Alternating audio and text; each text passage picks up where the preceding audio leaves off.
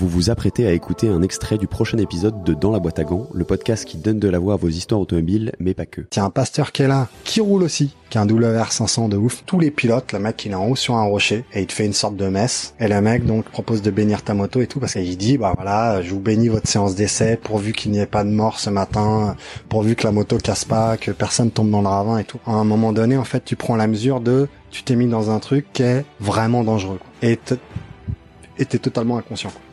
J'ai eu un feeling de mort. C'est ouf, hein.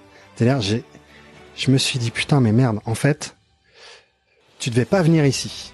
Euh, tous les signes t'ont montré qu'il fallait pas que tu le fasses. Tu pouvais pas t'inscrire. T'as forcé le destin. Fallait pas. Euh, t'es arrivé une extrémiste. Tu forces le truc. Tu te boites au premier truc. En fait, peut-être, écoute, tu plies bagage, tu regardes la course. J'ai la famille et les enfants, et en fait, à ce moment-là, je me mets dans un truc de genre, je vais pas rentrer. En fait, je vais peut-être mourir ici. Qu'est-ce qu'est-ce qui a fait que t'es pas allé au bout cette idée et tu t'es dit euh, j'y vais quand même? L'engagement, Pour plus de contenu exclusif sur les coulisses du podcast, suivez-nous sur Instagram, at dans la boîte à gants. Vous retrouverez aussi la version filmée de vos épisodes préférés sur YouTube.